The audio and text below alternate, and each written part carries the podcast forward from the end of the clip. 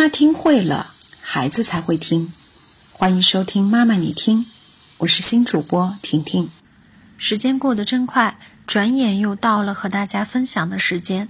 掐指一算，孩子们的假期也基本上过了一半了。最近有很多家长开始询问我，这个假期孩子的辅导班或者衔接班要补哪些课比较好？要补多长时间才最好？其实说到这里呢，学习并不是绝对的跟学习的科目、学习的时间有关系。今天我也跟大家分享一下和学习有关的几个要素。第一个，学习和良好的生理状态有关系。那么，什么是良好的生理状态呢？一个学习者啊，他要具备这样几个条件。首先，他的身体里面水分是要充足的，因为水是体内大脑能量运动的一个良好的导体。只有水分充足了，大脑的运动才足够。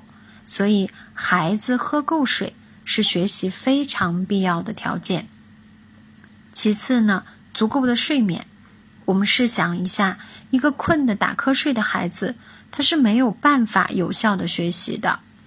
然后呢，就是一个充足的体力。想一想，孩子除了生理上的发育、肌肉的运动和发育，到了他可以背书包、用手写字、做手工的时候，他还要有一个基本的能力，就是每天要保持能够完成六七个小时学习任务的体力。当然，最重要的是孩子的营养。这里我们说到了水。睡眠、体力、营养，这些都是良好的生理状态的学习基本要素。我们知道，现在很多学校是不允许孩子在上课的时间喝水的，也有很多的孩子是不屑于喝白开水，他们喜欢喝碳酸饮料，甚至是各种功能性的饮料作为主要的水的来源。其实这些里面啊，都是脱水剂。很有可能造成孩子的缺水，而一旦缺水，我们的大脑缺氧，脑供血不足，学习自然会受到影响。每次我说到这里的时候，都让很多父母非常的触动和震撼。所以呢，我们要想让孩子学习好的状态，开始让他们主动的去喝水，来补充足够的能量的来源吧。第二个跟学习有关的重要的因素是心理状态。其实每个孩子对学习的信念和价值观决定了他的心理状态。他是主动的、积极的去学习，认为学习是自己的事情，还是学给父母、被动的去学习呢？一个积极、主动、乐观、渴望学习的孩子，他的自信心就是足够的。同时呢，他对自己学习未来的愿景也非常的清晰。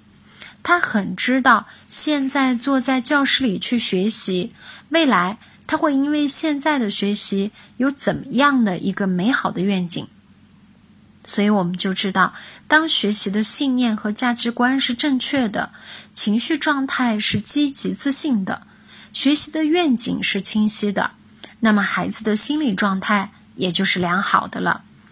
第三个就是正确的学习方式，这里面包括在学习的过程中有没有充分的运用到左右脑的全部的能力，以及我们常说的人的三体脑。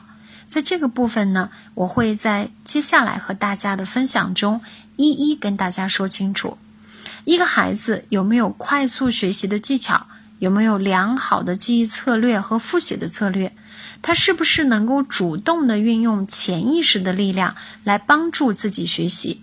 其实这些啊，说明在孩子学习方式和能力上都是需要提升的指标。第四个想和大家分享的是关于学习的过程。实际上，学习的过程对孩子是非常有影响的。我们去感受一个老师。他在上课的四十分钟时间里面，是用非常严厉的方式，用逼迫的方式，或者是用非常有效的、轻松快乐的方式来安排这四十分钟，这对孩子会有怎样的影响呢？如果老师是生动有趣的去安排课堂，孩子们可以主动的思考、主动的研究、积极的参与，那么这四十分钟就会过得特别快，也很开心、放松。四十分钟所学的内容啊，就会在愉悦的状态下。记住一大部分。假如这个老师没有办法在这四十分钟时间之内让孩子们有效的去学习，反而让他们度分钟如年的话，那么这个孩子在课程上学习的状态就会大打折扣。我说的对吗？第五个跟大家分享的要素是学习环境，虽然它是属于物理环境。可是，它对孩子的影响也是非常直观的。比如说，孩子学习的场地光线是不是充足，是不是有噪音，有没有其他的干扰，环境是不是安静，在这个环境里和他共同学习的人跟他的关系怎么样，这些都会影响到孩子的学习。这样概括一下，我们也就明白了，无论是生理的、心理的。学习能力、学习过程还是环境的要素，实际上都在或多或少的影响一个孩子的学习状态。那么，当我今天做了这个解读以后，也许你可以坐下来，扳着手指头去盘点一下，在自己当年的学习过程中是不是有效的。我刚才讲到的这五大因素，哪些是被你忽略的？哪些？是被你运用的非常好的。那么今天你的孩子的学习状态是什么样的呢？是不是有些因素也是被忽略掉的呢？